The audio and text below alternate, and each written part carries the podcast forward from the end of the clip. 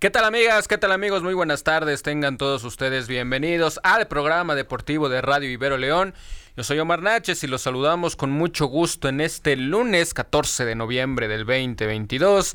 Ya estamos a mes y medio, poquito más de que se acabe el año para recibir el 2023. Entonces, esperamos que estén muy bien el día de hoy. Eh, un día donde, bueno, más bien un programa donde vamos a tener bastante, bastante de qué hablar. Este fin de semana hubo polémica por todos lados. Entonces, para que se quede con nosotros, vamos a platicar de lo que pasó en el juego de ida de la Liga MX femenil, el juego de vuelta en la Liga de expansión entre el Atlante y el equipo del Celaya. Ya se reveló la lista eh, oficial de la selección mexicana para el Mundial de Qatar. Vamos a hablar de otros deportes más, entonces para que no se lo pierda en compañía de mi querido Fabricio. ¿Cómo estás, Fabricio? Buenas tardes, bienvenido. Buenas tardes, Omar, y a la gente que nos escucha, muy buenas tardes, un gusto saludarlos en este lunes.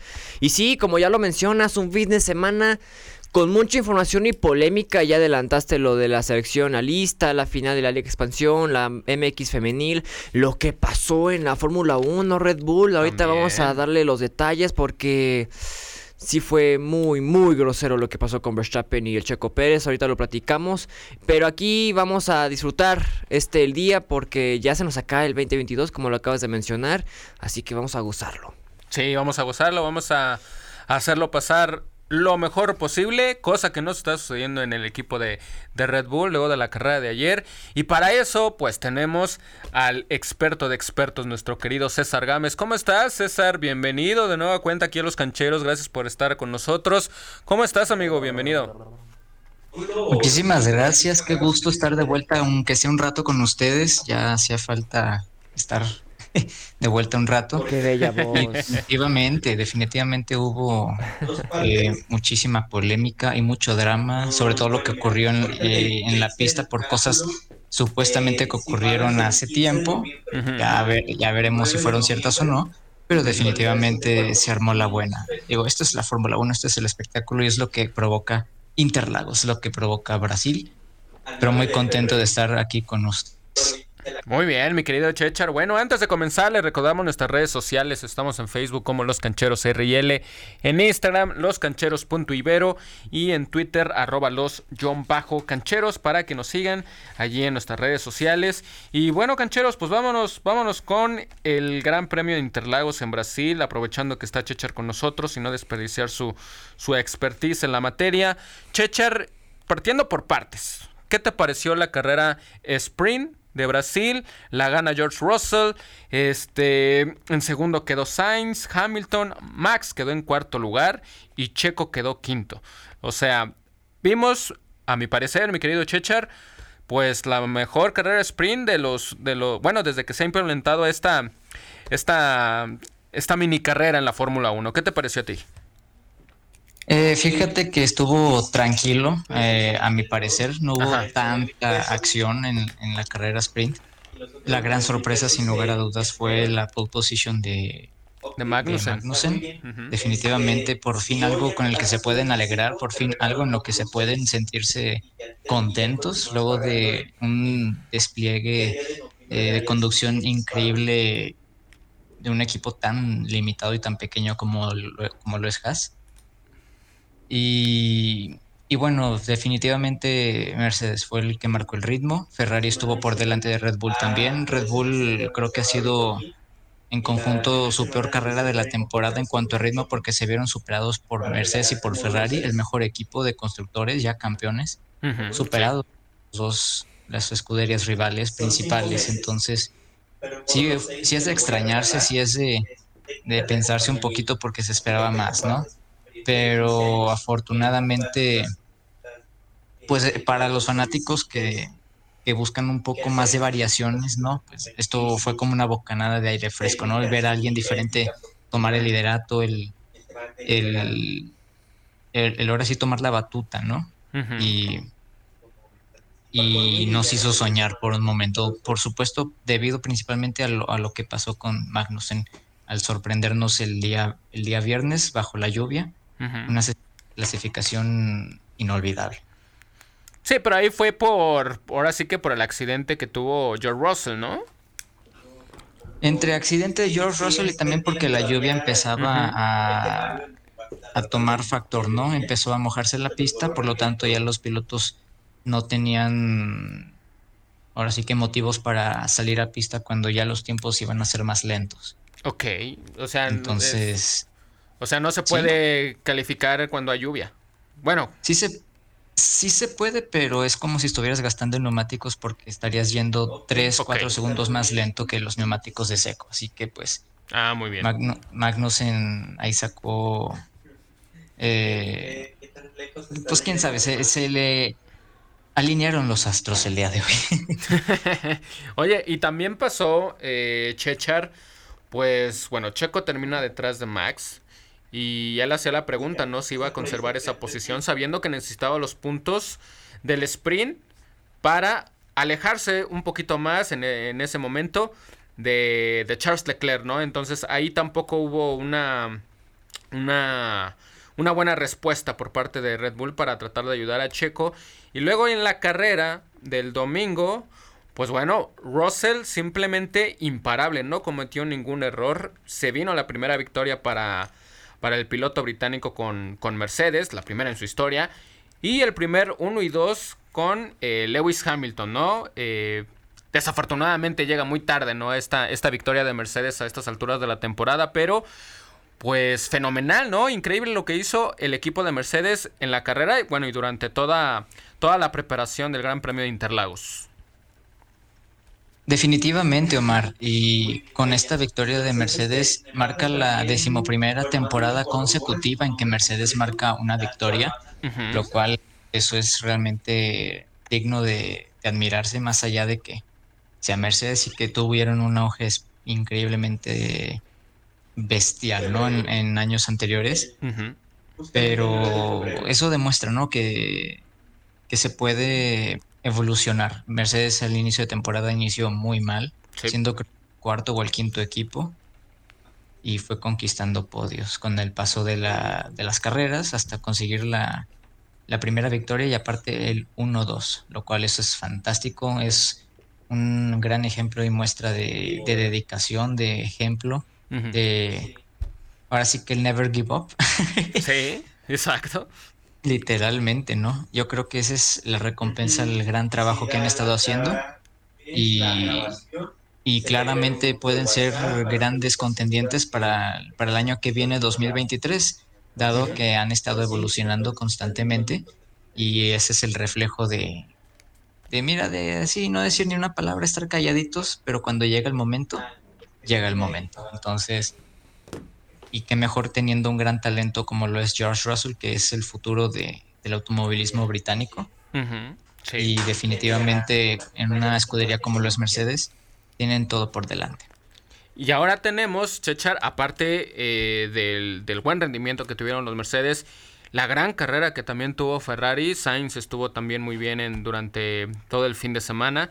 Eh, pero la recuperación de Leclerc, ¿no? También luego desde la primera vuelta con ese choque con, con Lando Norris, arrancar del último lugar y terminar como cuarto, pues también habla del gran rendimiento, la gran respuesta que tuvo el equipo de Ferrari, ahora sí, en esta, en esta carrera de Interlagos, ¿no? Dejando eh, atrás a Alonso, a Max y a Checo. O sea, gran fin de semana para el equipo de Mercedes y de Ferrari y muy pésimo para el equipo de Red Bull. Definitivamente, por fin Ferrari hizo algo bien en la temporada. Sin embargo, no, es que la verdad lo de, Ferrari es imperdonable lo que han hecho a lo largo de esta temporada. Por ahí se dice que Matías Binotto dejará la dirección del equipo una vez que concluya la temporada, pero de momento son solo rumores. Sin embargo, pues el, el despliegue hoy de Ferrari ha sido fabuloso, ha sido muy bueno claramente Mercedes era superior, así que Ferrari no podía aspirar a más e hicieron lo mejor que podían hacer. Pero qué lamentable, ¿no? Lo de Ferrari que se tuvieron que, ver envueltos en una situación donde pueden perder incluso el segundo lugar de constructores por todos los errores que hicieron a lo largo de la temporada. Y es un equipo que, estaba para pelearle el tú por tú a, Red Bull.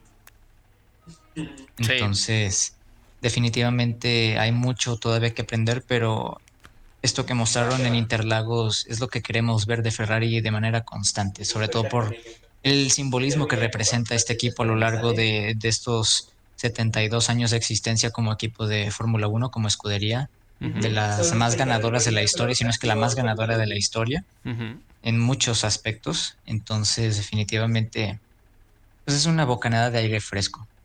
Hay mucho todavía que progresar, pero qué buen despliegue de pilotaje, sobre todo de Charles Leclerc. Que se recuperó muy bien y Sainz manteniendo esa tercera posición con una buena estrategia en los pits y también en una buena gestión de neumáticos, así que soberbio. Sí, y una estrategia muy buena porque, como bien mencionabas al inicio, Pocheco nunca pudo encontrar el ritmo.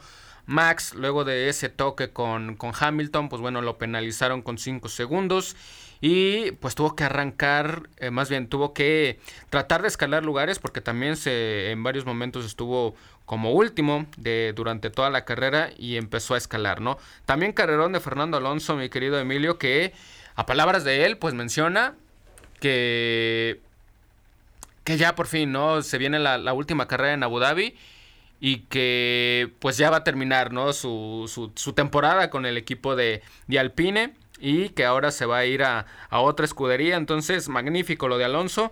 Pero ahora sí, yéndonos cancheros a lo que nos trae aquí un poquito en jaque eh, a, a varios aficionados, comentaristas, eh, expertos y no expertos, pues el tema del Checo Pérez. Como bien menciona mi querido Chechar, Checo Pérez estuvo muy lento prácticamente en toda la carrera.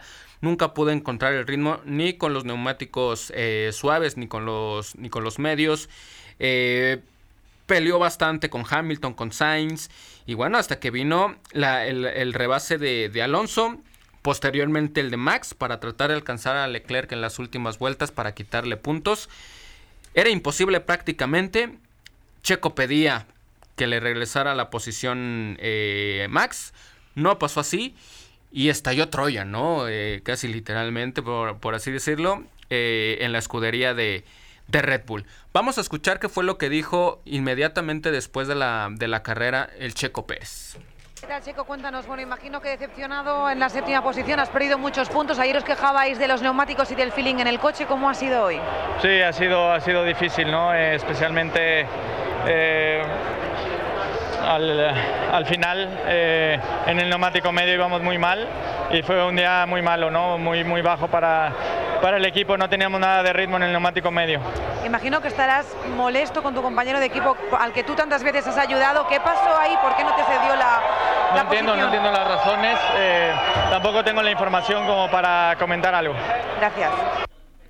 Bueno, ahí se mostraba un poquito ecuánime, pero sabes que luego viene Juan Fosaroli y le sacó la reacción, le sacó el comentario. Vamos a escucharlo y ahorita lo platicamos con mi querido Fabricio y con Chechar. Final le pidieron a Max que si te podía devolver la posición, él estaba peleando justo con Alonso y no, no, no, se dio. Este, ¿Hubiera sido lo correcto tal vez? Sí, estoy muy sorprendido, no sé qué pasó, especialmente por todo lo que he hecho por él, ¿no? Creo que eh, no, no, entiendo, no entiendo sus razones eh, y, muy sorprendido, ¿no? Eh, Creo que si tiene dos campeonatos es gracias a mí. Ahí está la declaración. Icho, eh, yo creo que sí se, equivoca, lo compartimos, lo compartimos el día de ayer. Yo creo que, este, pues, sin duda alguna es un, es un comentario muy personal, pero que creo que, bueno, hace rato sacó un post del Checo Pérez hablando de la situación hoy en día de cómo está, pero durante la carrera, pues sí, ¿no? O sea, se esperaba que, que Max, al recibir la orden de equipo de, de, devolverle la posición a Checo, al no dársela, pues el Checo reventó, ¿no? El Checo reventó, termina declarando esto y después pues se vino la, la ola de críticas para, para el piloto neerlandés. Aunque es una realidad lo que dijo el checo, pero no tuvo que decirlo, ¿eh? Eso todavía provoca más guerra civil en Red Bull. Porque ahorita la relación de Checo y Verstappen está bajo el caño. Y eso puede provocarle, mm, pues, mala espina a Red Bull para las próximas carreras. Ahora, vimos claramente en la carrera que en la radio le decían a Verstappen, déjalo pasar. Déjalo que sume puntos para que pueda seguir manteniéndose en el segundo lugar del campeonato de pilotos. Ahora, ¿Cuáles fueron las consecuencias? Se cayó al tercer lugar y ahora Leclerc lo rebasa, pero por tener un triunfo más se queda en el segundo lugar, pero están igualados con 290 puntos. ¿Y esto qué obliga a Red Bull? Ahorita ya le andan jalando las orejas a Verstappen de que ayuda a Checo a ganar podio allá en Abu Dhabi, el próximo Gran Premio. ¿Para qué? Para que Checo pueda recuperar el segundo lugar y que Verstappen tenga un labor importante. ¿Y cuál es? Que Leclerc no tenga podio. Ese va a ser la estrategia que va a tener Red Bull para la próxima carrera. Ahora, no sé qué tanto esté ahorita pensando Verstappen. No sabemos si ya, si ya fue consciente. Pero de que estoy seguro y todos sabemos es que ya lo regañaron. Ya lo regañaron al piloto neerlandés.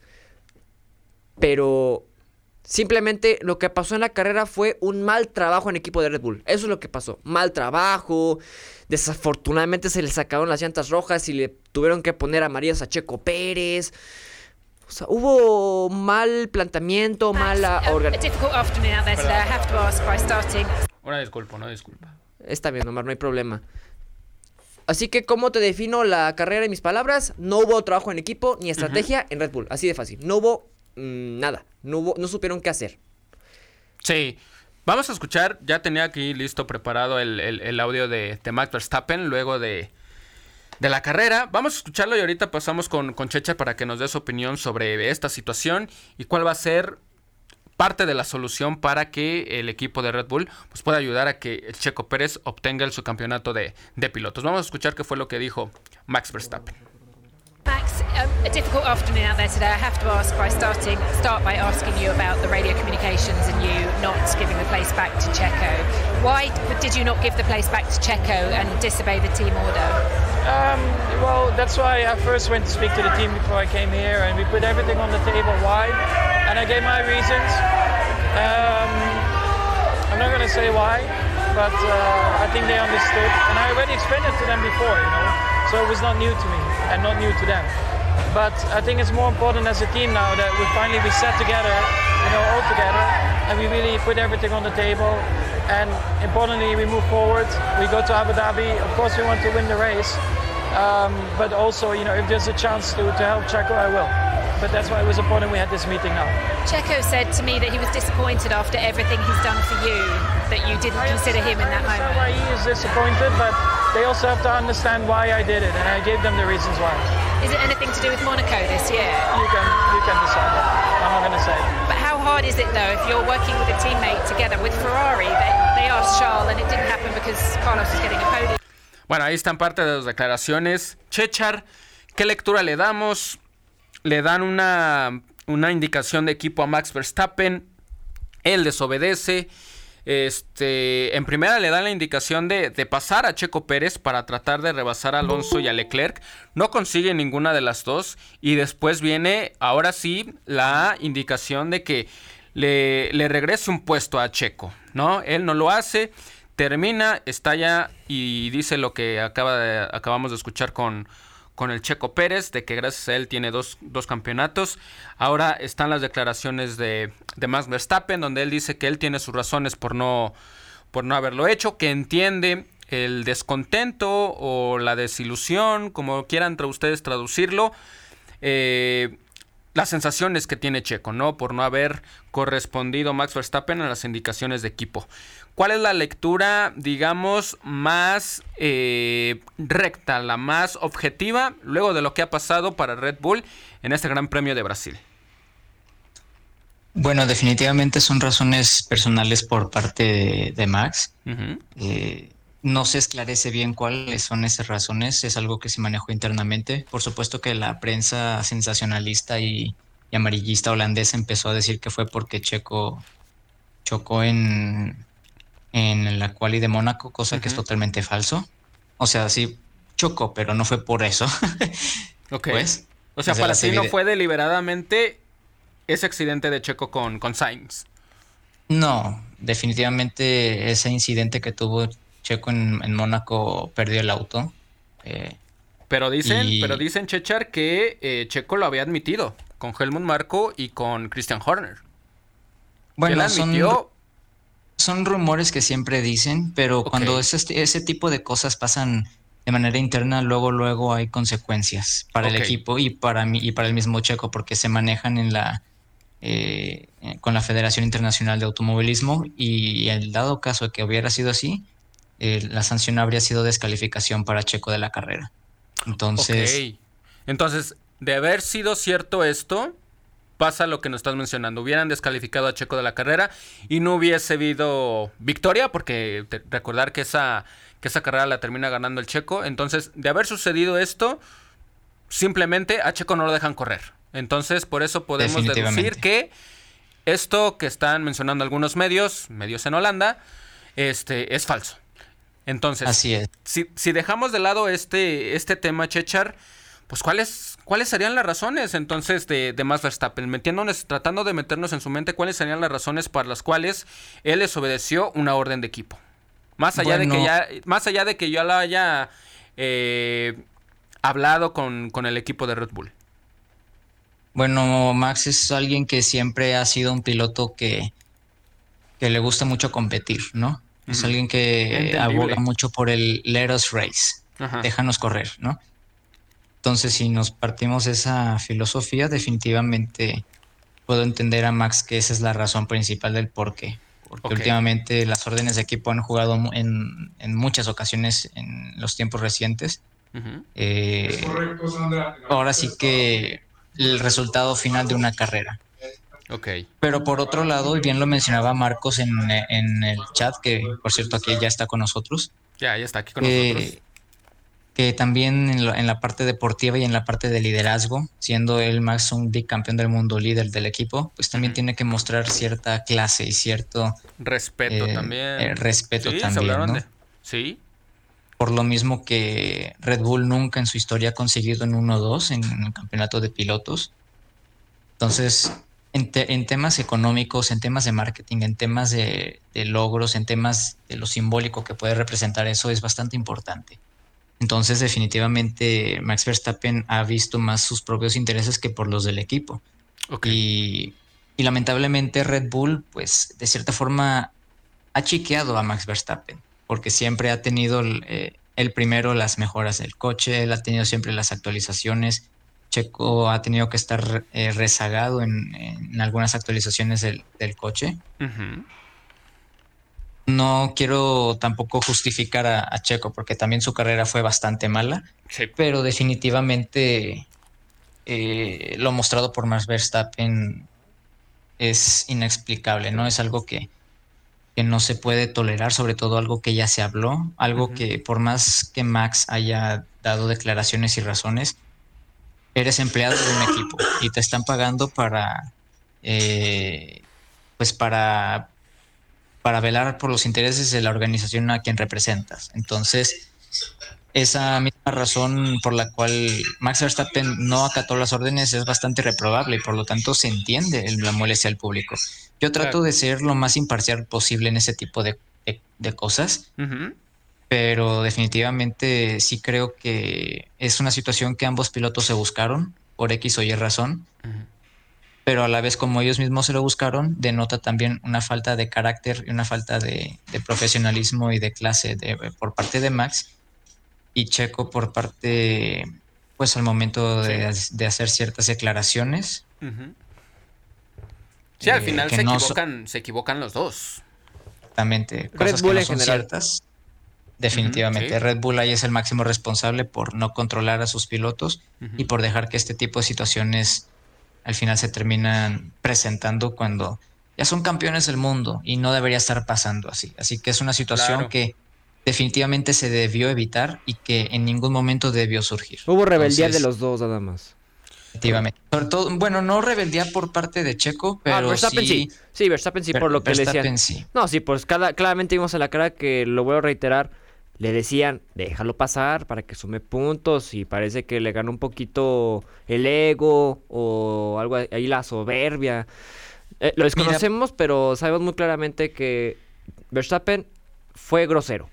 Entiendo que todos tenemos un ego porque ya somos campeones, porque hemos logrado cosas y demás, pero que el ego no le gane nunca al a demostrar siempre un lado deportivo de las cosas y mostrar liderazgo y clase porque eso a la larga pues, te, haces amigos de todos, o sea, no de que Ay, no sé cómo explicarlo, es algo muy difícil de, de analizar porque es una situación para tratar con pincitas definitivamente. Es que fueron personales. Pero son cuestiones personales que salieron a la luz y que prácticamente se salieron de control. Y Pero esto, bueno, lleva, esto lleva el caño a Red Bull, pero bueno. Al parecer las cosas se arreglaron a puerta cerrada ya y bueno, ahora con miras a terminar Abu Dhabi la próxima semana, bueno, este fin de semana mejor dicho, y con la esperanza de que Checo consiga el subcampeonato. Muy bien. Ya tenemos en la línea a, a Marcos Verdín. Marcos, gracias por estar aquí con nosotros. Te damos la bienvenida. Marcos, bueno, conoces la situación también. Al final también dijo Max Verstappen que, que va a tratar de ayudar a, a Checo Pérez para que para que gane o para que obtenga un mejor resultado que lo que pueda lograr eh, Leclerc y también Christian Horner pues este pues entender que van a hacer todo lo posible para que Checo Pérez se lleve el subcampeonato de, de pilotos. ¿Cómo estás? Buenas tardes. ¿Qué opinas al respecto de la carrera de Interlagos y de esta situación que está viviendo Red Bull actualmente? ¿Qué tal, Omar, compañeros? Chechar, qué, qué gusto escucharte de nueva cuenta por aquí en esta, en esta edición especial, ¿verdad? De, Muchas gracias, Marcos. En el mejor momento se presenta Chechar. sí, sí, sí, oportuno, oportuno. No, mira, yo creo que, que fue un fin de semana muy, muy revelador para, para Red Bull, ¿no?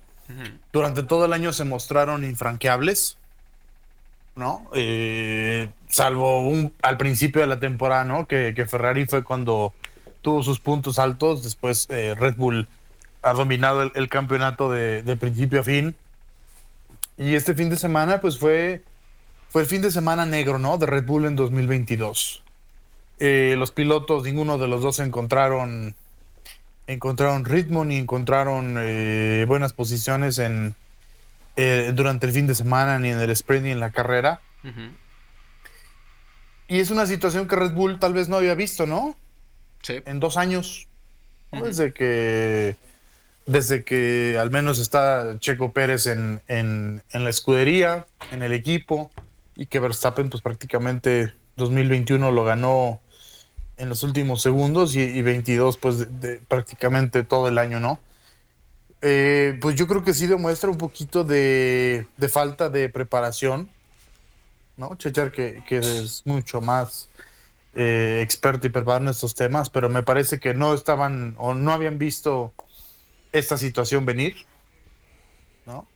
Eh, no sé realmente si a- al equipo, ojo, le interese el subcampeonato de, de, de- de Sergio Pérez, ¿no? Ya ganaste constructores, ya ganaste eh, pilotos, pero realmente la intención de Red Bull era ganar el, el subcampeonato también, o ya eso daba igual, ¿no? Entonces, no sé esa, esa parte, ¿no? Hoy en día parece que ya es prioridad. Sí, oh, pero falta una carrera, o sea, Claro. pero hace cinco, Sí. ¿no? Sí, O sea, desde digo, es, una, es una pregunta al aire, ¿no? Eh, básicamente. Entonces, esas son las interrogantes, ¿no? O sea, ¿era la estrategia realmente dejar pasar en algún punto, ¿no? Eh, si Max Verstappen estaba delante de, de, de Pérez, eh, te voy a dar chance. Ya Era, estaba hablado, estaba estructurado dentro del, del plan de la carrera o simplemente fue la circunstancia, ¿no? Que dices, oye, dame Sí, chance, si se ¿no? presenta, pues le damos chance, ¿no? Exacto, ¿no? Ok. Ahora, eh, he oído muchos comentarios, la verdad es que muy desafortunados de, de- de la, de la gente. Digo, la mayoría de la gente está en contra de, de Verstappen, dentro y fuera de, de México. Y claro, pero ya muy ¿No? exagerado lo que están haciendo, ¿eh? No, claro, ya, ya, ya- ya hay una exageración, ¿no? Pero eh, la cuestión ni siquiera va por si- porque mucha gente está escudando y está defendiendo al holandés, diciendo que es que cómo se va a parar en seco, cómo lo va a dejar pasar. Está bien, yo entiendo esa parte y es totalmente justificable, ¿no? Porque a lo mejor Checo no traía ritmo, no traía los neumáticos adecuados. Y ponle tú N excusas o N comentarios que puedan decir. La cuestión aquí es, está bien, no te puedo, no, no hay manera de dejarte pasar aunque yo quisiera, pero ni siquiera el gesto de decir, ok, ¿cómo le hacemos eh, la, la apertura, ¿no? De Verstappen. Y es ahí donde entra todo lo que eh, yo, yo- al menos yo he mencionado, ¿no?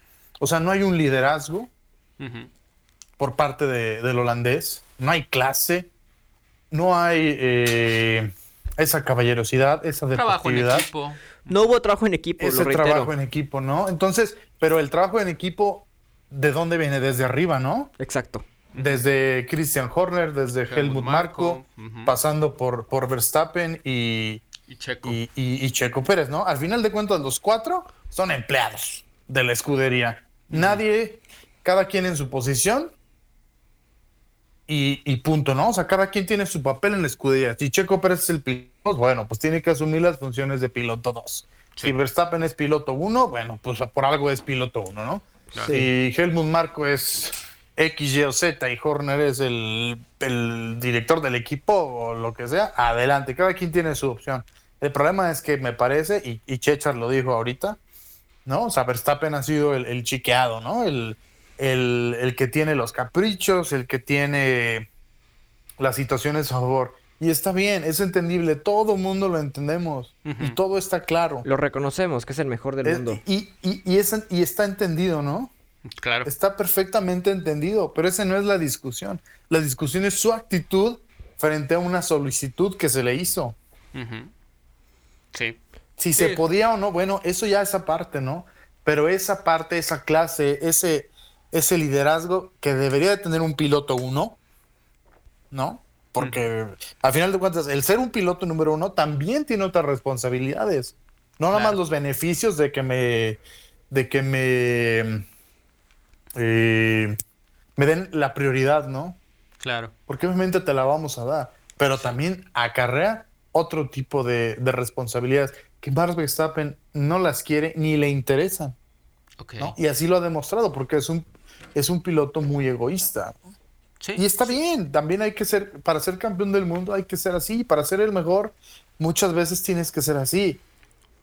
Pero hay momentos en los que para demostrar tu grandeza, para demostrar algo más, se necesitan otras cosas que evidentemente hoy, a su edad, a lo mejor ni las entiende, ¿sí? 25 años.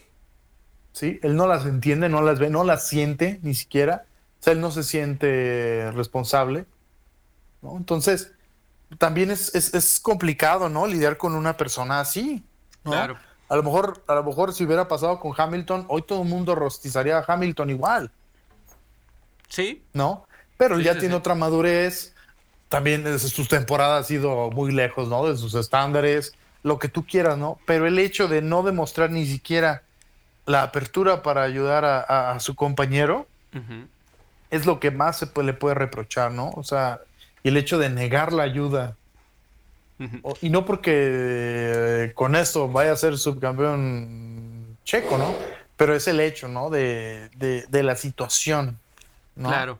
O sea, Sí, o sea, porque- yo también trato de ser muy, muy neu- neutral como, como, como Chechar, pero sí es complicado, ¿no? Sí es complicado porque se vio mal. Sí. O Sí, sea, se digo, vio mal. Y el equipo en general, todo Red Bull se vio mal. Igual que Checo, ¿no? Al decir que gracias a él ganó dos campeonatos, tampoco, tampoco.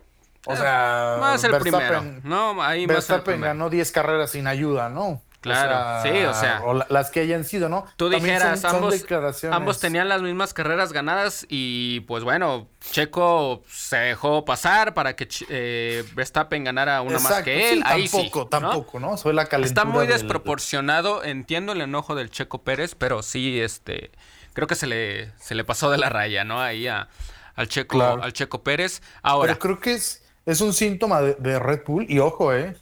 O sea, la, la temporada termina el domingo, el problema va a ser para el 23.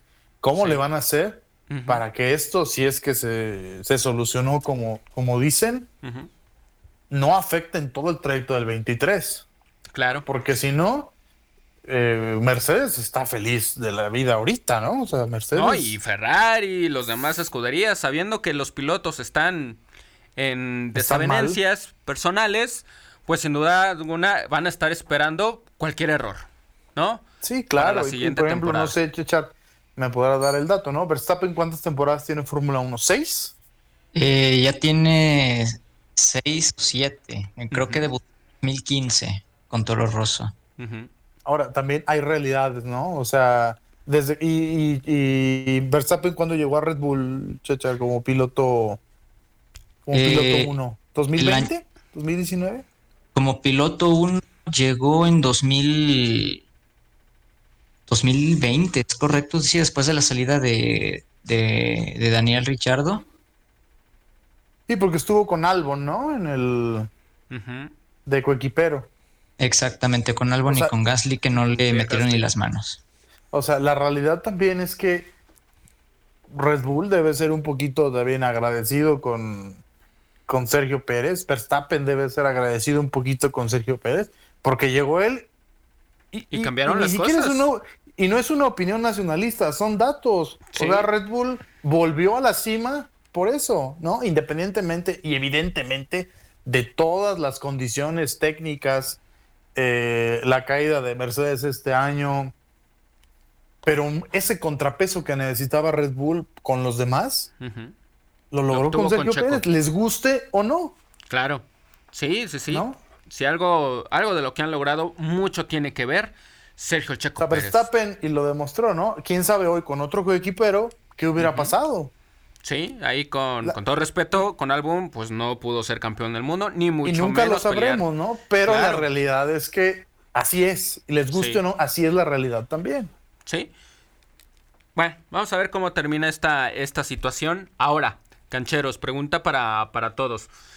Eh, ¿Qué va a pasar con la imagen o con lo que ya sucedió con Max Verstappen? Si en Abu Dhabi, pues le ayuda al Checo y Checo queda como su campeón del mundo. Ah, también hay que replantear esa posibilidad, ¿no? Porque les decía, eh, Checo Pérez subió un post hace rato, dijo que que ya habían hablado con, con, absolutamente todos, que las cosas están tranquilas, este, que, que van a tratar de cerrar de mejor manera el, el, el, año, ¿no? La temporada y por supuesto las dos últimas temporadas que han sido bastante exitosas para el equipo de, de Red Bull.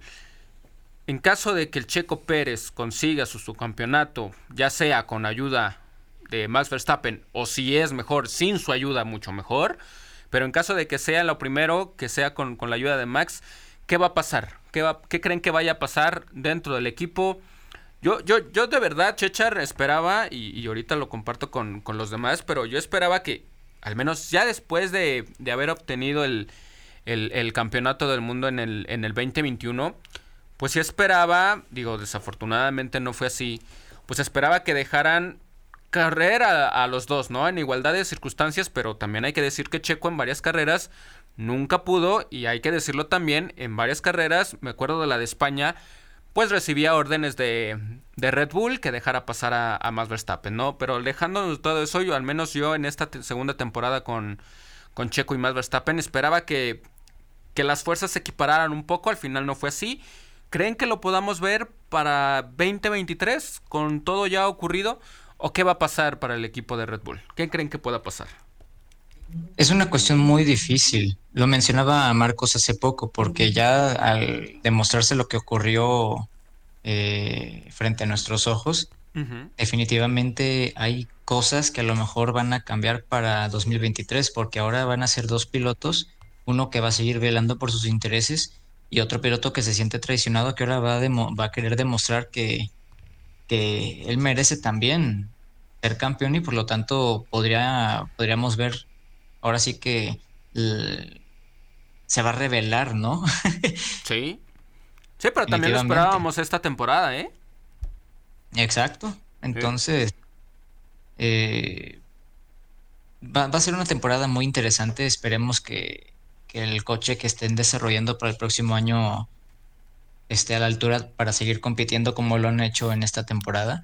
Pero definitivamente veremos a un Verstappen que va a seguir siendo como él ha sido a lo largo de estos ya 6, 7 años en Fórmula 1. Y un Sergio Pérez que ha sido obediente y que se le ha traicionado, o así es como se siente él. Entonces ahora va a decir, pues lo siento mucho, yo ya hice mi parte, no se me está reconociendo, entonces ahora sí voy a, ahora sí pues como decimos aquí, me vale y, y pese a quien le pese, voy a demostrarles a todo el mundo que yo también tengo con que pelear, ¿no? Exactamente. Entonces, definitivamente podríamos ver la hecatombe en cuanto, en cuanto a compañeros de equipo, como ha ocurrido en el pasado con Rosberg Hamilton, con Senna Prost, con Alonso Hamilton, con eh, ¿quién es más? Con Pironi y con, y con Villeneuve en los ochentas. O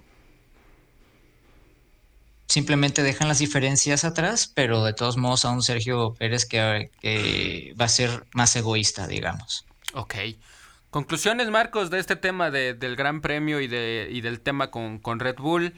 Este, pues ojalá, ¿no? Digo, falta el programa del viernes, pero ojalá que, el Checo Pérez pueda conseguir por sus méritos propios, y varios que los tiene, lo ha demostrado. No ha sido fácil, evidentemente, pero ojalá que, que el Checo Pérez, bajo sus méritos, bajo su talento, bajo su, su rendimiento, pues pueda lograr ese su campeonato sin ayuda de Max Verstappen, ¿no? Definitivamente, definitivamente, Omar, compañeros.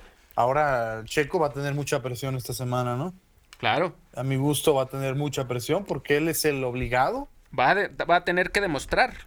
Él es el obligado exactamente a, demostrar que eh, eh, es, tiene, tiene con qué ser subcampeón del mundo, pero eso lo obliga a pues a ser mejor que para empezar que Charles Leclerc, número uno. Claro. Y no cometer errores, ¿no? Porque un error te puede costar ese, ese, ese puesto, ¿no? Entonces, pues tiene que ser muy inteligente, muy astuto, muy listo, sacar toda la experiencia, dejar esto atrás, dejar esto atrás definitivamente, olvidarse de, de Interlagos, todo lo que pasó en, en, Sao Paulo y enfocarse en, en, Abu Dhabi, ¿no? Ya vimos lo que pasó el año pasado.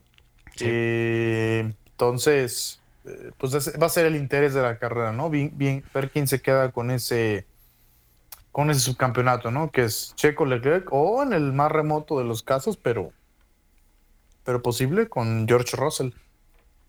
No, yo creo que ya es muy digo no no creo que que le alcance para para George Russell. Mira, George Russell tiene 265 puntos, tendría que ganar la carrera y evidentemente y que pues, los demás abandonen, ¿no? O que simplemente no. Sí, y, hacer la vuelta rápida, ¿no? Ajá, vuelta rápida. Pero aún así, yo creo que el criterio de desempate pues sería por carreras ganadas, ¿no? Digo, es ya, correcto, es difícil, ya es difícil que terminen igual en puntos Charles Leclerc y Sergio Pérez, pero en caso de que sea tiene así, ganadas dos, ¿no? Dos, Leclerc tiene tres. Tiene dos. Leclerc tiene Leclerc tiene tres. Por eso está en segundo lugar Leclerc. Por eso es lo, que iba a llegar.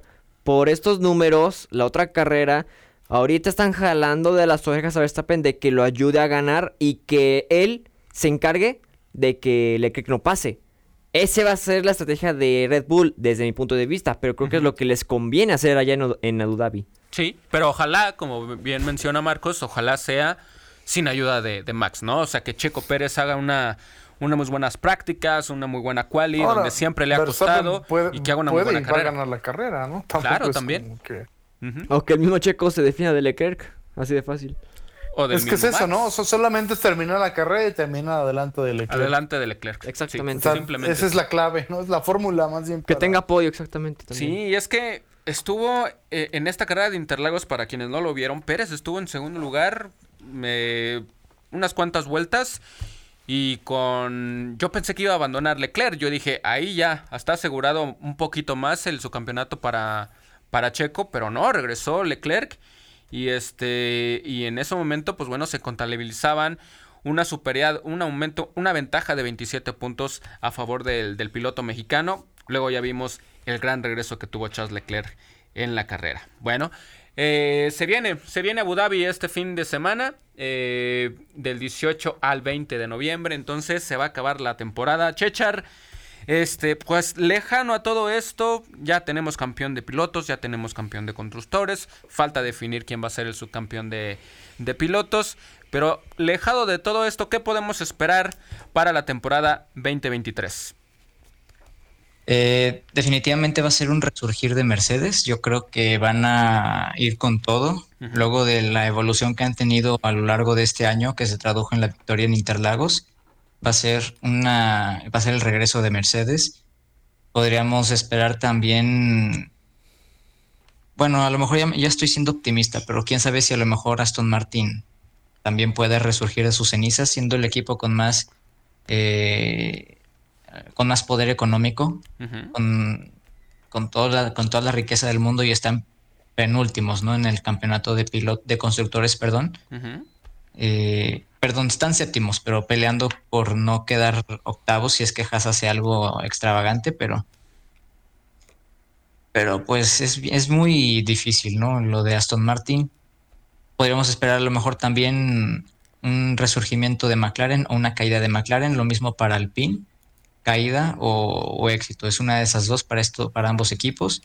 Lo de Sauber, pues ni fu ni fa. Lo de Haas, pues ni fu lo, de, lo, de, lo de Alfa Tauri ha sido vergonzoso esta temporada, ha sido un fiasco de temporada. Entonces, pues a ver, ahora sí que ahí yo me reservo y pues Williams, pues es Williams. Se van a mantener atrás. Históricamente nada más, ¿no? Queda. Así es. A menos que hagan una extraña cosa que haga dudar a los equipos y quieran denunciarlo a la FIA para que los investiguen, como sucedió con Ferrari, como sucedió con, con Racing Point. Pero pues ya veremos. Pero al menos así es como pienso yo que podríamos presenciar la temporada 2023 y que podríamos tener equipo nuevo para 2024, 2025 con Audi incluyéndose al roster de la Fórmula 1. Muy bien, pues bueno, va a ser la última carrera para Ricciardo en su, en su escudería. Este, y creo que se va a tomar un año sabático, ahí me, lo confirmarán. Va a ser la, la, última carrera con el pin para Alonso, ¿no? Que ya no va a tener que soportar, a, con todo respeto, a Ocon, ¿no? Que le ha ido también bastante mal con su compañero de, de, escudería, que también tuvo un poco de, rebeldía ahí, ¿eh? Se fijaron que creo que le estaban pidiendo que tenía mejor rendimiento el carro de Alonso que el de él, y él le dijo, déjenme correr, ¿no? Entonces ya se va a librar de eso eh, Alonso. Y bueno, pues vamos a ver cómo termina esta temporada 2022, ya definidos con los campeonatos de piloto y de constructores. Bueno, dejamos esta larga, extensa, pero provechosa plática de la Fórmula 1 porque tenemos a, Chechar, evidentemente, nuestro experto. Hoy vas a hablar, ¿no? Vas a, vas a expandir tu conocimiento, mi querido Chechar, en Radio Motor el día de hoy, ¿no? Es correcto, hoy a las 8 de la noche. Ok, entonces para que no se pierda, Radio Motor hoy a las 8 de la noche con nuestro querido Chechar. Ya lo tuvimos aquí, pero si quiere, quiere saber más de el deporte automotriz, pues escuche hoy a las 8 de la noche Radio Motor.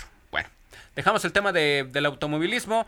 Ahora vámonos, vámonos con la información del fútbol mexicano, cancheros. El Atlante, campeón de la Apertura 2022 de la Liga de Expansión MX, venciendo 3 por 1 en, tiempo extra al equipo de el Celaya. Felicidades al equipo de, del Atlante. Muy merecido.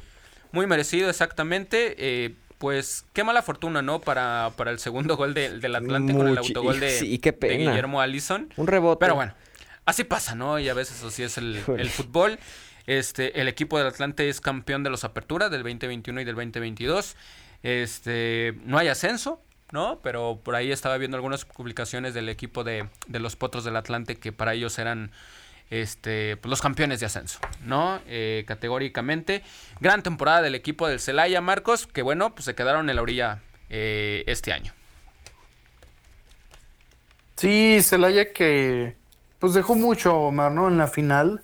Sí. Eh, realmente no fue el equipo... también. En el primero, ¿cómo se le va ese gol al central? Increíble, ¿no? Sí, sí, sí. Sí, la realidad es que hubo muchos errores por parte del equipo celayense. La verdad, quedó, quedó muy lejos, ¿no? De ese equipo que, que dominó la, la, temporada, ¿no? las 17 fechas. En la liguilla, no sé por qué se transformó el equipo. Y pues en la final no le alcanzó, ¿no? Simplemente Atlante y pudo haber goleado el Atlante el sábado.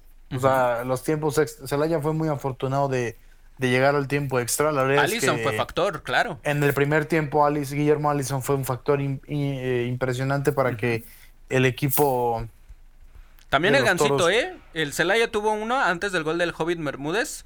Tuvo antes el Gancito en una, en una estilo chilena. Estuvo muy bien el Gancito sí, sí, antes. Sí. ¿eh? Sí, sí. Digo, si, si nos vamos a esas, yo creo que el partido en el primer tiempo iría 3-1 favor Atlante, ¿no? Claro. La verdad es que, el equipo de, la capital fue muy superior. En el segundo vino el gol de, de Gael Acosta, se emparejó un poco la cosa. Sí, fue, un buen gol. Pero yo no vi a Celaya más que Atlante, ¿eh? O sea, yo creo que Atlante fue, fue justo campeón. Eh, lo de Celaya, pues, pues lamentable, ¿no? que, hayan cambiado, ¿no? Su, estilo, su forma. Eh, Paco Ramírez, un entrenador con, experiencia, con títulos en esta, en esta división, y no pudo ¿no? llevar a, Celaya al título. Y lo de Atlante merecido, eh, realmente se han hecho un buen trabajo. Eh, y esperar a que lo certifiquen para ver si algún día pueden llegar a, volver a primera división. Ojalá. Por esta vía, por lo menos. Ojalá por esta vía, ¿no? Del, del ascenso deportivo. Claro, ojalá algún día, dicho, volvamos a ver a un equipo histórico como el Atlante en primera división. Exactamente, además porque son los equipos que han marcado historia en aquellos tiempos, como no olvidarlos. Pero qué fracaso del Celaya, qué mala suerte, sobre todo ese autogol del arquero en el rebote. Pues simplemente la estrategia desapareció en, el, en la final. Ya no se vio ese Celaya de tono regular y en las eliminatorias. Ahí, tanto en el partido de ida, que sí mencionas claramente ese gol que deja ir el central, el segundo partido acá en el alemán Valdés. Parejo, pero Atlante supo controlar, supo estudiar al rival y sobre todo liquidar. Bueno, más bien liquidar, supo ser contundente.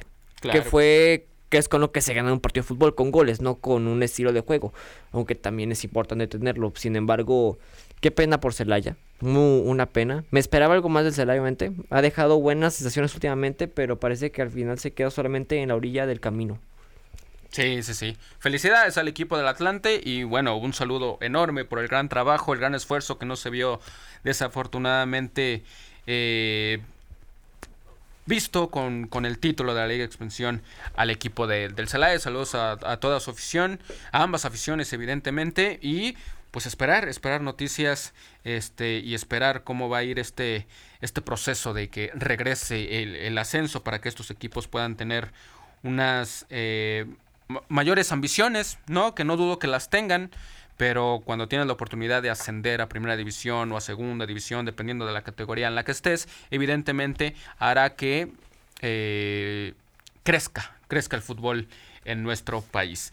Oigan, y hablando de fútbol, de fútbol y de finales, Chechar, pues se jugó la final de ida de la Liga MX femenil. El equipo de las Tigres se fue con ventaja con gol de Lisfedo Valle al minuto 48, luego de un error de de, de Jocelyn Oregel, que hoy es su cumpleaños o fue, ayer. Felicidades a la jugadora del América, pero que tuvo un error que le costó caer en el juego de ida de la gran final de la Liga MX femenil. Definitivamente ese, esa pérdida de, del balón en la media cancha eh, fue lo que sentenció, ¿no? Aparte la velocidad que tuvo. Eh, no, el, golazo, la forma de definir, ¿no? Fue increíble. Esperó la salida del, de la arquera y fue cuando ahí pudo rematar de una manera sensacional. También mencionar lo de lo de Bianca Sierra, Blanca Sierra, perdón. Blanca o Bianca, perdón. Bianca, Bianca Sierra. Bianca Sierra, perdona. Este, que se rompió los ligamentos, nueve, nueve meses fuera de la cancha. Pero pues así es el fútbol, ¿no? Es algo que un futbolista está expuesto cuando cuando se barre de esa forma y se te traban los tachones en el pasto. es, el, es el momento que llevas, ¿no? Y cuando llevas momento, pues definitivamente a veces te, pasa factura. Se lesiona una de las mejores defensas de, de, Tigres y no sé si de todo México, pero al menos un, elemento bastante importante en la, en la zona defensiva de Tigres se nos, se nos va, pero pues mira, hay calidad en Tigres, hay ilusión, hay mucha, eh, mucha esperanza en llevar otro título más al, a San Nicolás, que se quede en San Nicolás. Por supuesto, hoy es la gran final a las 9 de la noche o, es más temprano. A las 8. Perfecto, pues Omar, nos enfrentamos cara a cara en la final de vuelta. Sí. ahí nos vamos a estar viendo otra vez. Pero, pero mira, al final la, experiencia del equipo de Tigres salió a relucir. El América no hizo un, brillante partido. Tampoco el árbitro central tuvo eh, su mejor trabajo. Fue, fue bastante polémico, la verdad. Este. Y, hoy, y hoy se enfrentan. Hoy se enfrentan en el juego de vuelta. Con ventaja de 1 por 0. Hicho este, ¿Pesará la, experiencia del equipo de las Tigres o crees que el América tiene lo suficiente para darle vuelta al marcador y, quitarles por segunda vez un título al equipo de las Amazonas? Mira, el América tiene las jugadoras y el equipo para sacarle partido. Pero la experiencia de Tigres, si lo acabas de mencionar, es algo que diría que muy difícilmente otro equipo de la Liga MX femenil puede emparejarle. Porque el América puede tener fortaleza en el medio campo con su con Nicolet, con, con Camperos, jugadoras que te fabrican peligro o que te mantienen la posición de la pelota en esa cancha o que por lo menos te dominan ese espacio del terreno de juego. Sin embargo, la habilidad que tienen las felinas es que son muy rápidas. Sí. Eso es lo que por lo menos el América tiene que cuidar. Tienen el talento, pero vigilen los contragolpes, la forma que pierden el balón, a la hora de salir jugando, porque Tigres te cierra el espacio en todos lados. Hasta en la más mínima esquina de la cancha te cierran el espacio. Entonces el América por lo menos piensa rápido igual que ellas. Ya tienes todo, piensa rápido. Así de fácil. Sí. Marcos, eh, pues va a ser una, un partido de vuelta complicado, ¿no? Va a cerrar ante el equipo que más veces ha salido campeón en este, en este torneo, como son las Tigres, van en busca de su quinto título. Y el América, pues eh, podría caber en cierto modo, el no tiene nada que perder, van contra las favoritas y pueden dar la sorpresa o por todo lo que invirtió el equipo de América, porque sí han invertido mucho en la administración de Claudia Carrión. Este, pues si pierden, más allá de que sí podamos decir que, que, que, no tienen nada que perder, no, sí, sí tienen mucho que perder porque se hizo una inversión bastante fuerte para tratar de conseguir el segundo título para el equipo de las Águilas. Sí, concuerdo con eso, ¿no? Sí, sí hay que perder, ¿no? Y, y es América, ¿no? Y, y, sabemos lo que, lo que significa, eh, pero la veo muy complicada, ¿no? La veo, sí. la veo complicada. Eh, ir a, ir a, a Monterrey a, a, ganar, me parece que. Oh, sí, tienen que ganar, ¿no? Por lo menos forzar el, el, tiempo extra, me parece que será, será complicado, ¿no? Pero también está al lado de, pues no tenemos nada que perder.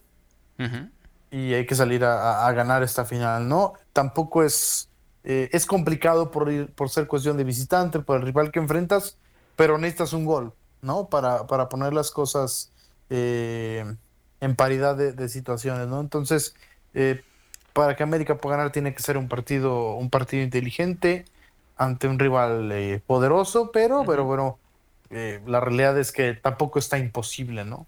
Esa es la, la, cuestión y yo creo que ese debe ser el, la mentalidad del equipo americanista para poder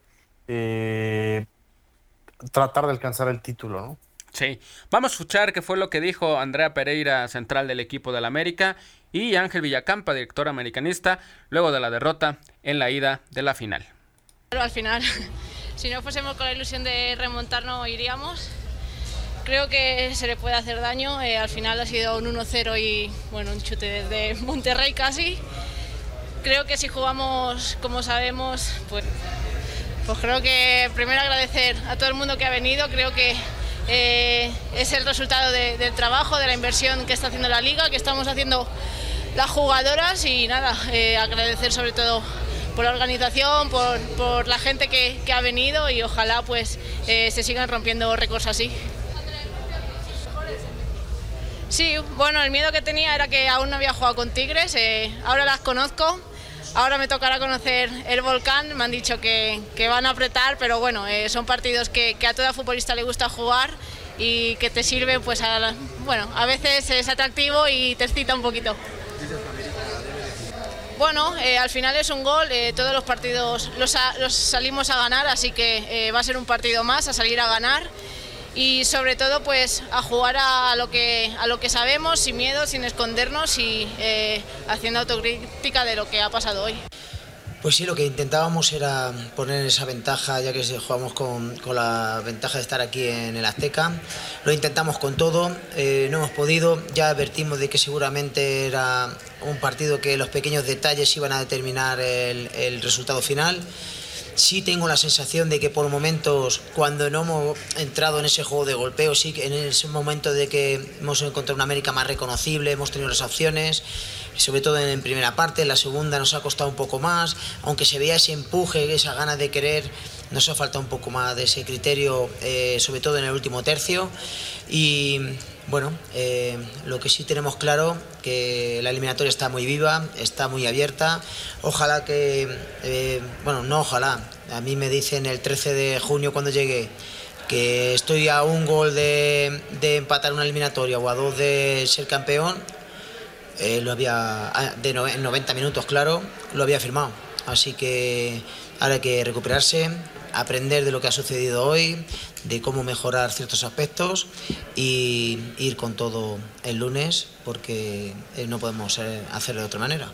Pues Ahí están las declaraciones de Andrea Pereira, jugador del equipo de la América, y Ángel Villacampa, director americanista, para el juego de vuelta. Partido complicado el día de hoy a las 8 de la noche en el Universitario. Chechar, pues échanos tu pronóstico. ¿Cuál va a ser el resultado para el partido de la gran final, el último de la Liga MX femenil? Gana Tigres 2 por 1 en el partido, va a ser 3-1 global. 3-1 global, ok. Marcos, ¿tú qué dices? ¿Cuál va a ser el resultado de esta noche? 2-1 Tigres. 2-1 Tigres igual, 3 por 1. Icho, También, ¿tú qué nos dices? así es. Yo 2-0. 2-0 3-0 en gana global. Tigres. Ok, yo igual me voy con, con un 2 por 1 a favor del equipo de, de las Amazonas. Y con esto, con este pronóstico, bueno, el equipo de las Tigres se consagraría todavía más como el equipo manda más de la, de la Liga MX Femenil con su quinto título de Primera División. Bueno, dejamos el tema de la eh, de la final de la Liga MX femenil, cancheros. Y ahora vámonos, vámonos con temas de selección mexicana, cancheros, porque ya está lista la convocatoria para los jugadores que van a estar participando en el Mundial de Qatar 2022 para la selección azteca. Se confirman las bajas de Diego Laines, como también las de Santiago Jiménez. Eh, ya se sabía esto, mi querido Icho. ¿Qué te pareció al final la lista? Está Funes Mori, está Kevin Álvarez, está Luis Chávez, que se llevaron su, su, digamos, su premio por haber sido campeones y por lo bien que estuvieron durante toda la temporada. Este, fuera de eso, bueno, también se llevan a, a Roberto Alvarado, que esa es la única, eh, la que no entiendo prácticamente. Bueno, hay varios, varios jugadores que no entiendo, pero ¿qué te pareció en general la lista del Tata Martino para encarar la Copa del Mundo 2022? Mira, desde mi punto de vista, así a primera vista, no estoy muy convencido que digamos. Bueno, creo que todos pensamos lo mismo. Tal vez ahí lo único rescatable o ahí lo único que pasa el frío es el Chucky Lozano. Sí. Creo que su desempeño en el Napoli ha dado grandes expectativas y esperemos que en el Mundial se repita, así como pasó en Rusia 2018. Pero mi conclusión o mi comentario de la lista de convocados, como mm, no satisfecho. Ok, sí, sí, yo creo que varios estamos igual. Marcos, pues ¿qué te pareció al final la, la lista de, del Tata Martino para, para, para México? Pues lo que ya habíamos visto, ¿no? Realmente lo de siempre. En lo personal sí me sorprendió ver que Laines no, no formaba parte de- del grupo. Estoy de acuerdo. Porque pues era un futbolista que aunque no jugaba mucho en, el, en los clubes, eh, pues siempre había sido parte de los procesos, ¿no? Fue a las Olimpiadas, eh, era convocado, no era titular evidentemente, pero por, pero por lo menos sí estaba eh, considerado. Para mí sí fue más sorpresa. Lo de Jiménez no es sorpresa porque prácticamente él se subió al, al tren al final, ¿no? Eh, por ser un jugador más joven, porque su irrupción eh, fue en- prácticamente en los últimos seis meses, un año de, eh, antes de, de este mundial. No me sorprende porque llegó tarde, ¿no? Pero me sorprende porque no tenemos delanteros y el que está en mejor forma, me parece, de, de- de esos delanteros mexicanos es él. Y que los Y tenemos en Europa, Marcos. Y además que es el goleador de la Europa League. Claro. Ha metido goles con, con Feyenoord en Liga. Eh, no ha jugado mucho también, pero bueno, ¿qué importa, no? El fútbol se gana con goles, no se gana con minutos, no se gana con a veces ni jugar bien, ¿no? Se gana con goles. Y pues no llevas goles a Qatar, ¿no? Básicamente México no lleva goles. Eh, lo vimos contra Irak, ¿no? O sea, Henry Martin es un buen delantero para la Liga MX. Sí, no, es un no. es un killer, no es un jugador que se va a quitar a dos y, va a ser. Para... Sí, claro. Es un jugador más de, equipo y, equipo es, colectivamente hablando, futbolísticamente, es lo que no ha tenido el Tata Martino en los últimos años, ¿no? Entonces, digo, hay muchas cosas, hay muchos comentarios. Eh, Martino cree que estos son los 26 mejores. Está bien, él sabrá. Al final de cuentas, él es el, el entrenador y el único responsable de esta selección. Pero la realidad es que en el papel se ve, se ve complicado, ¿no? Que México pueda, pueda trascender y, por lo menos lograr su octava clasificación a, octavos de final consecutiva, ¿no? Se ve difícil. habrá que ver, ¿no? Pero la realidad es que este equipo no ilusiona, ¿no? Eh, es un equipo muy viejo, es el segundo equipo eh, en edad, eh, en, edad es el segundo equipo más viejo de toda la Copa eh, evidentemente porque los porteros aportan muchos años, ¿no? Sí, a unos suplentes. Se lleva, experiencia, Marcos. es un equipo muy experimentado. Muchos dicen que luego los equipos experimentados. Sí, puro veterano. Puro veterano. Es, discutible, ¿no? Esta, esa sensación. Pero la realidad es que la lista era muy, muy predecible.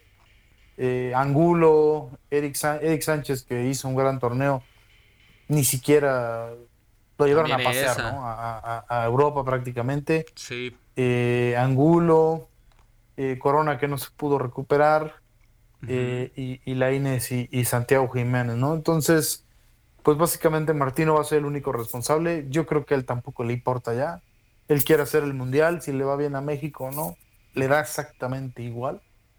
Está prácticamente en la parte final de su contrato y eh, habrá que culpar a la federación, ¿no? En caso de, de por qué no detectaste algo, algo que había, ¿no? Porque es evidente que Martino ya no está a gusto, ¿no? Tristemente fue al final del, del, proceso y nunca hubo como esa, esa retroalimentación, no sé, ¿no? Son muchas cosas. Eh, pero bueno, pues es, es, lo que hay también, ¿no? Tampoco no porque llevar a Lainez y a Santiago Jiménez vamos a ser campeones del mundo, tampoco. Sí, pero podía haber otra, otra situación, ¿no? Sí. Pero es lo que hay, ¿no? También volteas a ver y después ya empiezan a salir que el 11, ¿no? Eh, con jugadores de la liga local agregados a, a Lainez y Jiménez, tampoco es gran diferencia, ¿no? Hablan de si hay jugadores en, en mejor actualidad, ¿no? Como el mismo Sánchez, ¿no? Que fue cortado, o el mismo Pocho Guzmán que pues nunca tuvo oportunidades, o tuvo pocas oportunidades. Claro. Entonces, tampoco es para, para desgarrarnos las vestiduras, ¿no? Pero sí hay un par de, selecciones a mi gusto que, que no, no, no checan, ¿no? Luis Romo, por ejemplo, desde que se fue a Monterrey, es otro futbolista. Sí, muy, muy distinto a lo que fue con. Es otro futbolista. Sí. Roberto Alvarado, pues no, no, ha cuajado, ¿no? Esa es la realidad. No aporta ni quita en Chivas y mucho menos ha aportado algo a la selección.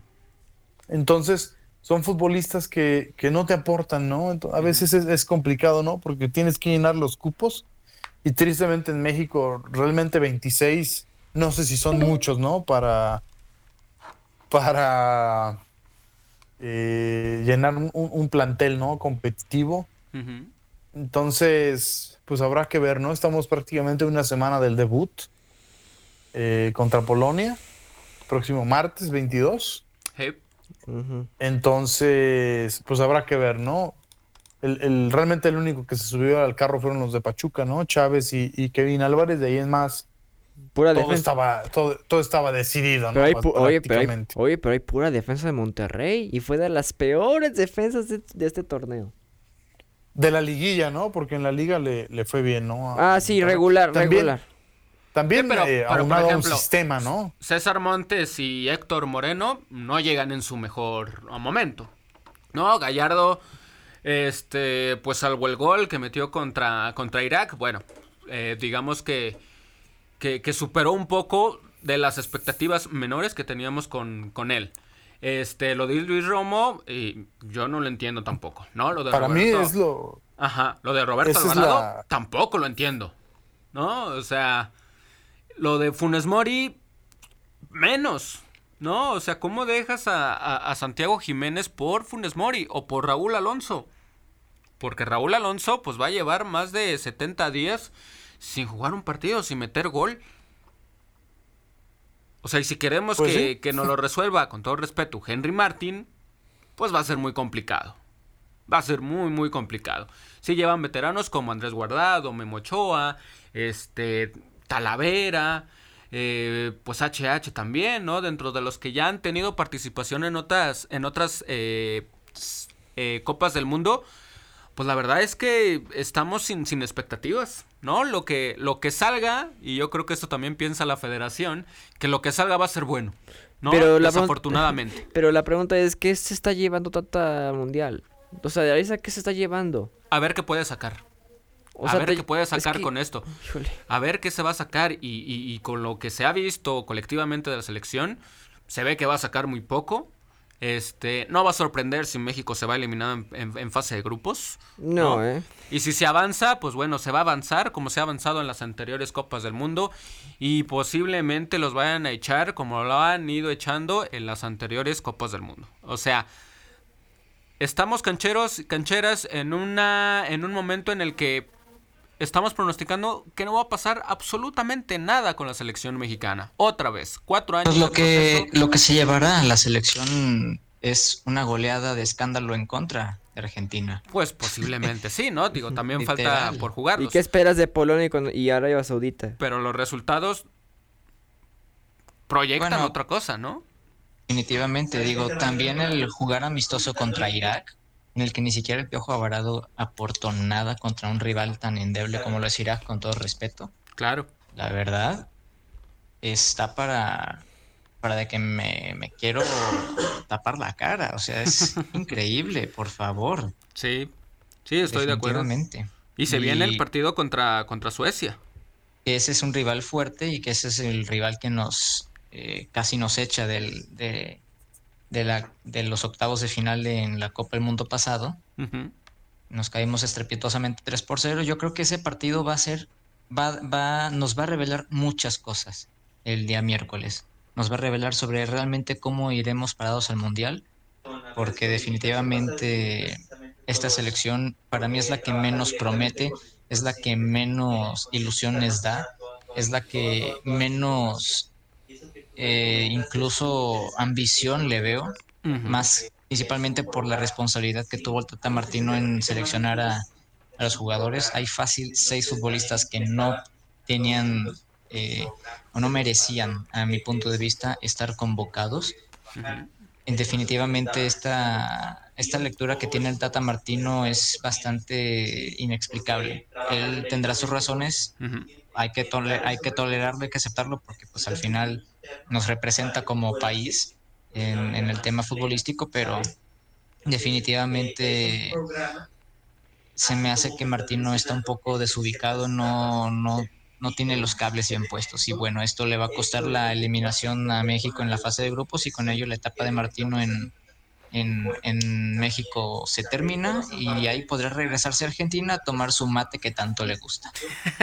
bueno, ya lo vaticinó ahí muy bien, muy bien Chechar. Eh, Marcos, pues bueno, nos falta el partido del viernes, pero pues qué esperar ante el partido contra Suecia. Pues un partido complicado, ¿no? Suecia son, es una selección dura, difícil. No va, no va a Qatar, pero tiene buenos futbolistas. Eh, entonces, hay que, hay que ver a México, ¿no? Hay que ver si Raúl Jiménez cómo está. Hay que ver eh, cómo están los que llegan, se acaban de incorporar al equipo y ver qué, plantea Martino, ¿no? Básicamente porque eh, lo de Suecia debe ser el, 11 que va a utilizar contra Polonia, ¿no? O si no, no sé, porque va a ser la única oportunidad que tenga para ensayar eh, ese 11 por última vez, ¿no? Antes del, del martes. Entonces, me parece que, le debe poner bastante seriedad al partido sin arriesgar una lesión, sin arriesgar eh, hay alguna cosa en particular, ¿no? Y hay que ver a Jiménez, ¿no? Que no ha tocado balón eh, de manera oficial en, bastante tiempo. Hay que ver cómo está, ¿no? Creo que Wolverhampton ni siquiera lo quería arriesgar tampoco. Es capricho de la selección. Habrá que ver, ¿no? Básicamente. Pero sí parece, o pienso que será un partido eh, real, ¿no? Lo de Irak es, este para olvidarlo, ¿no? Sí, no, la verdad que no, no tiene trascendencia, claro. Entonces, Icho, pues bueno, ¿qué podemos esperar de este partido contra, contra Suecia? ¿Qué armas te gustaría, bueno, qué jugadores te gustaría ver para, para así poder eh, visualizar un poco, un poco lo que va a ser el partido de debut para la selección mexicana?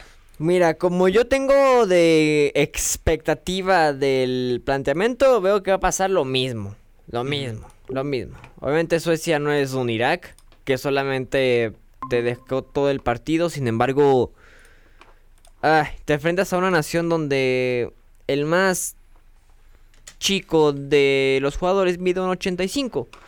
Así que yo lo único que puedo esperar es simplemente que haya por lo menos amor por la camiseta y de jugadores de los que tú me preguntas, pues el Chucky Lozano, espero algo de los arqueros, por lo, al quien sea que pongan, pero espero algo.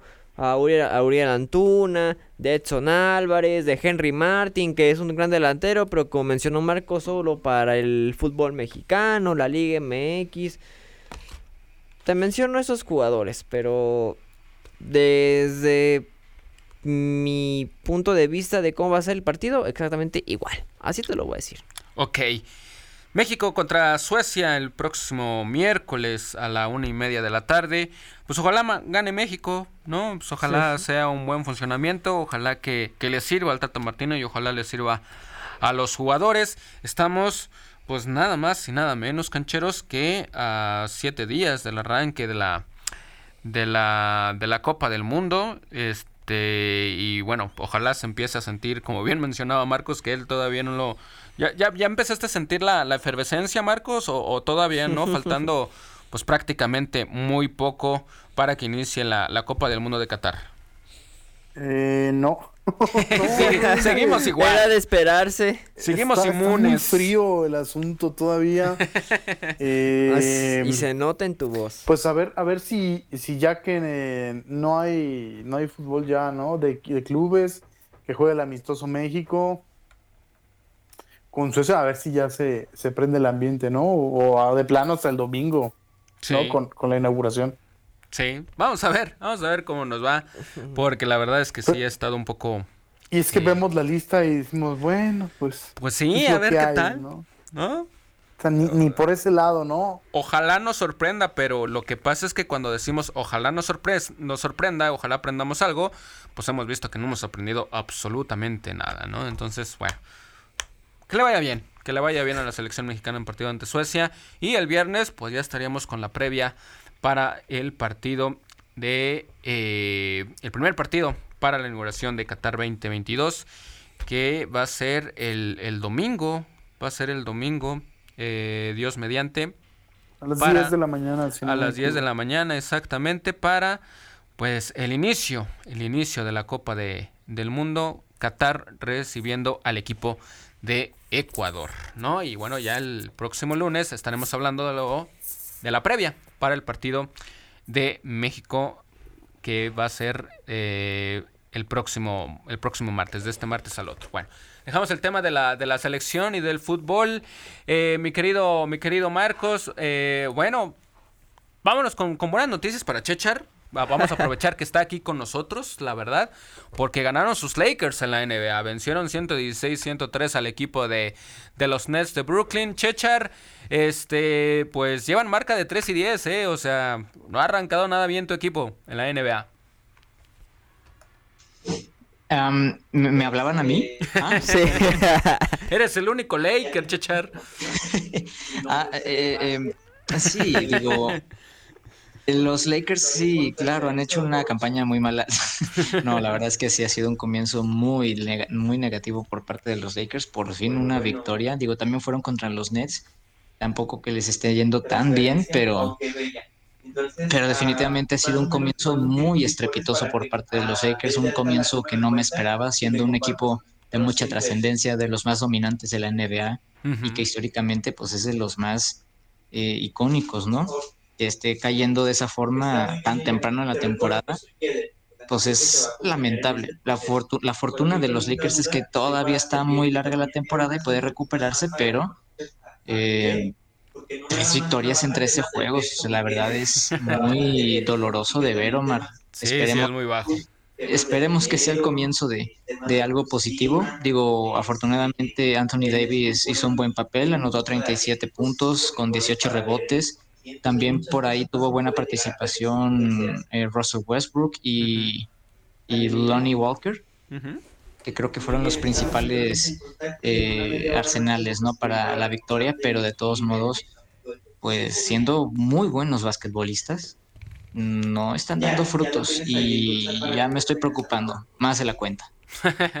sí, sí, la verdad el mejor fue Anthony Davis, bien lo mencionado, 37 puntos, 18 asistencias, dos rebotes, vencen al equipo de los Nets de Brooklyn. Marcos, alguien que tampoco encuentra la, la, brújula, pues son el equipo de los Warriors, ¿eh? que también tienen marcha, marca negativa, de 5 y 8. El día de ayer perdieron ante el equipo de los Kings de Sacramento 122-115. Este, los Bulls, Marcos, bueno, a pesar de que estuvieron la mayoría, a excepción de Alonso Ball, pero la mayoría de las estrellas del equipo de los Chicagos, no pudieron hacerle ni cosquillas al equipo de los Denver Nuggets. Increíble. Pero, pero Omar, 23 puntos de diferencia, demasiado, ¿no? Demasiados puntos. Sí. El equipo de, los Nuggets, pues se aprovechó, ¿no? Del equipo de, Chicago y, bastantes puntos anotados. Lo de Golden State, pues sí, Omar, eh, un inicio bastante malo. 5-8 de marca, pero perder con los, con los Kings, pues sí, ya está para empezar a preocupar, ¿no? Eh, Curry con, con, no tantos puntos, ¿no? O sea, eh, la, la producción ofensiva del equipo de, de, Golden State pues ha quedado, ha quedado de ver a mi gusto. Entonces, eso a final de cuentas pues repercute, ¿no? En el, en el resultado final, pero sí perder con, con Sacramento creo que sí enciende las alarmas, ¿no? En, en el equipo de Steve Kerr. Sí, sí, deben encenderlas. Como bien mencionaba Chechar, pues es temprano todavía en la, en la temporada. Mi querido Icho, hoy tenemos eh, pues unos muy buenos partidos. Destaca evidentemente el partido de los Suns contra el equipo de, del Miami Heat, pero también se viene el Thunder contra el equipo de los Celtics que han despertado con este con Jason Tatum. Sí. Este y también se viene el Atlanta contra el equipo de los Bucks de Milwaukee. Este habían iniciado como como líderes, pero bueno, ahorita ya este, ya, ya, ya, ya perdieron en la temporada, entonces se les quita un poco de presión. Y también, pues la presión que bien mencionaba mi querido Marcos, hoy el equipo de los Golden State Warriors reciben al equipo de los Spurs. Exactamente, Golden States que poco a poco ya siguen teniendo fortalezas. Haciendo un poquito a lo de la NBA, pues hoy también crees que Filadelfia tenga el noveno de la NFL. Ah, pero estamos hablando sí, de. Sí, disculpe por, por salirme, pero es que quería llegar a ese punto porque ya falta poquito. Porque... No, pero ahorita, ah, bueno. ahorita vamos a ese, pero sí destacar para el día de hoy el juegazo de los Suns contra el equipo de, del Miami Heat. Sí, tenemos partidos interesantes. Ajá, entonces, pues vamos a ver cómo le va al equipo de, del Heat que va a recibir al equipo de los Soles de, de Phoenix. Partidazo, hoy a las siete y media, este, para que no se lo, se lo vaya a perder. Y ya hablando de la NFL, pues sí, el día de hoy va a jugar el equipo de las Águilas de, Filadelfia ante el equipo de los Commanders. Yo creo que sí, yo creo que sí se puede venir el, la, novena la Bueno, es que es Washington. Sí, pero Washington pues a veces da una que otra sorpresa. No creo que vaya a ser esta vez por el equipo de, los Commanders. No, es que tienes a Filadelfia 8-0. Ya está haciendo historia en NFL. Y un equipo de de Washington que tiene de 4 sí, 4-5. Pues, ¿cuál es la diferencia? No, yo creo que el equipo de, Filadelfia tiene todas las armas, ¿no? Para no, pues, el día de hoy Jalen Hurts, Mill Sanders. No, pues Jalen Hurts, Mill Sanders, Brown. Esos tres factores de Filadelfia, bueno, como siempre son las posiciones más destacadas en el fútbol americano, pero eh, creo que no podemos decir más, ¿no? Creo que el noveno se acerca. ¿Y, los que faltan? Sí, la verdad que sí. No, Marcos, el partidazo, pues entre los vikingos de Minnesota y los Bills de Buffalo, ¿eh? Qué partidazo, polémico, pero alcanzó a vencerlos el equipo de los vikingos Me preguntaba si eran eh, pues favoritos, pues yo creo que sí. Yo los empiezo a ver de distinta forma, ¿no? Luego de esta victoria ante, ante el equipo de los Bills y en Buffalo. Sí, creo que ayer dieron una, un, una... También hubo errores, ¿eh? También. No, no, de acuerdo, ¿no? Hubo, hubo errores, hubo eh, malas jugadas, hubo malas decisiones, pero yo creo que los, que los vikingos ayer pues levantaron la mano, ¿no? Para ser considerados candidatos al Super Bowl. Digo, falta media temporada. Eh, pero bueno, los vikingos con su triunfo ayer, me parece que, que pues se apuntan, ¿no? Junto a Filadelfia y tal vez San Francisco a mi gusto como los candidatos más fuertes en la, en la conferencia nacional. Eh, eh, pero es que hubo errores increíbles, ¿no, Omar? Que no, no pasan. de Josh Allen, el, el, el de la línea ofensiva, de los árbitros también. La jugada de, de, Kirk Cousins, ¿no? Que, que lo pisan en el, ¿Eh? a, a, una yarda de anotar. El pase, el pase que no alcanza eh, a tomar, creo que era Dalvin Cook, no recuerdo exactamente, pero eh, pues un juego eh, que tuvo todo, ¿no? La, atrapada majestuosa de Justin Jefferson a una mano. Increíble. Entonces, fue un gran juego, un gran juego de, de fútbol de ayer en, en Búfalo. Pero sí, los vikingos creo que, creo que pueden, pueden aspirar, ¿no? Y curioso, porque la última vez que estuvieron en esa posición, Filadelfia fue el equipo uno también de la, de la conferencia nacional, ¿no? Cuando llegaron al Super Bowl. Entonces se podía repetir esa, esa final de conferencia, ¿no? Filadelfia contra, contra Minnesota. Bueno, vamos, vamos a ver todavía, dirían por, por ahí. En más resultados, Panteras venció 25 a 15 al equipo de los Halcones de Atlanta, los Bucaneros de Tampa Bay de, de, Tom Brady vencieron 21 a 16 en Alemania al equipo de los Seattle Seahawks. Y, y, bueno, todos los juegos internacionales o fuera de Estados Unidos que ha jugado Tom Brady, que han sido cuatro, si mal no tengo el dato, Marcos, todos los ha ganado, ¿no? Absolutamente. Entonces, pues bueno, ahí está otra marca para, para, para el legendario Tom Brady. Eh, el equipo de, de, los Lions vencieron 31 a 30 al equipo de los Chicago Bears. Increíble. Este sí, se le va la victoria al equipo de Chicago. Par de errores de Justin Fields. Alcanza medio a recuperarse, pero tenían la, la victoria, ¿no? Ahí contra el equipo de, de Detroit y se le va de las manos. Nada que hacer, evidentemente, para el equipo de los Jaguares en su derrota contra el equipo de los Chiefs. Eh, Miami, pues, eh, digamos, aplastó 39-17 el equipo de los Cafés el de líder Cleveland. de la división. Ujú, y se meten como líderes de división. Este, los gigantes en gran momento también en la conferencia nacional con marca de 7 y 2 vencieron 24 a 16 al equipo de los Tejanos. Los Steelers 20 a 10 vencieron al equipo de los Santos. Los Titanes vencieron 17 a 10 al equipo de los Broncos que nomás no encuentran la, la, la brújula. Eh, los Colts vencieron 25 a 20 y lo de los Raiders también es imperdonable, ¿no? Esta temporada la verdad es que están teniendo muy, muy mal inicio. Para el olvido. Para el olvido, evidentemente. Los Cardinals vencieron 27-17 al equipo de los Rams. Eh, en el domingo por la noche, eh, los Niners vencieron 22-16 al equipo de los Chargers. Gran regreso de, del equipo de, de, los Niners, de Jimmy Garoppolo. Hicieron Correcto. cero puntos en los últimos dos cuartos el equipo de los Chargers. Así no se puede ganar. Y, y Marcos, los Packers volvieron a ganar. Vencieron a su cliente favorito, al equipo de los Vaqueros de Dallas, 31-28 después de los de los osos de Chicago, eh, los empacadores ven la estrella solitaria y, y se transforman, se transforman, ¿no? Sí. Podrá, podrán perder con Detroit, pero no con Dallas. eh, un buen juego, la verdad, un juego parejo, ¿no? Fueron a tiempo extra. Eh, Green Bay tuvo que venir de atrás para, para, forzar ese tiempo extra. Y pues gran triunfo, ¿no? De, de Green Bay que los, que los mete, ¿no? Los, los impulsa un poquito pues a buscar un comodín. Yo creo que la división está muy complicada ya. Uh -huh. Pero un boleto de comodín no, no se ve descabellado para el equipo de, de Aaron Rodgers, ¿no? Ya veremos, ya veremos. Y bueno, los equipos que descansaron esta, en esta semana número, número 10, pues fueron los Ravens que van contra Carolina, Patriotas contra los Jets, también descansaron los Jets, van contra Patriotas, y los Bengalís que van a jugar contra el equipo de Pittsburgh. Entonces, esto en la, en la semana número 10 de la, de la NFL. Y bueno, pues este jueves inicia la, la, la semana número, número 11 y pues bueno, se va a venir el partido de de Titanes contra Packers. Entonces, para que no se lo vaya a perder este próximo jueves.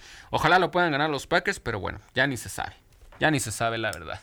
Bueno, hemos llegado al final, cancheros, de este programa. Nosotros los invitamos a que nos escuchen el próximo viernes a las 3 de la tarde aquí por www.radiveroleon.com para platicar de lo que va a suceder, de lo que eso pasó con el partido de México ante Suecia y evidentemente la previa para la Copa de el mundo. Posiblemente también no, no está confirmado si este viernes o de este lunes al otro, pues tengamos una entrevista con eh, Jordi, encargado de los equipos deportivos de, de la Universidad Iberoamericana, para conocer sus resultados de los Intersug que se eh, llevaron a cabo en Puebla. Bueno, esto ha sido todo. Vámonos, mi querido Dicho, nos escuchamos el viernes. Vámonos, Omar Cancheros, Marcos, Checha, fue un gusto volver a escucharte.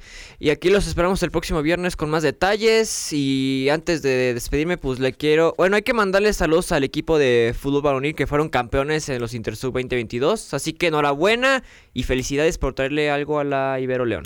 Felicidades, felicidades al equipo varonil de fútbol. Ahora, mi querido Chechar, te escuchamos hoy en la noche y ojalá te escuchamos próximamente otra vez en los cancheros, ¿no? Esperemos que sea pronto. Pero muchísimas gracias por todo. Fue un gusto regresar a donde ha sido mi casita. Y, y bueno, se les extraña como siempre. Un, un, gusto y hasta la próxima. Saludos, mi querido Chechar. Vámonos, Marco. Nos escuchamos el viernes. Nos vemos, Omar, compañero Chechar. Fabricio, nos escuchamos el, el viernes. Mi nombre es Omar. Nos vemos, mi querido Marcos. Mi nombre es Omar Náchez. Quédese con más de Ibero León. Esto fue Los Cancheros. Hasta la próxima.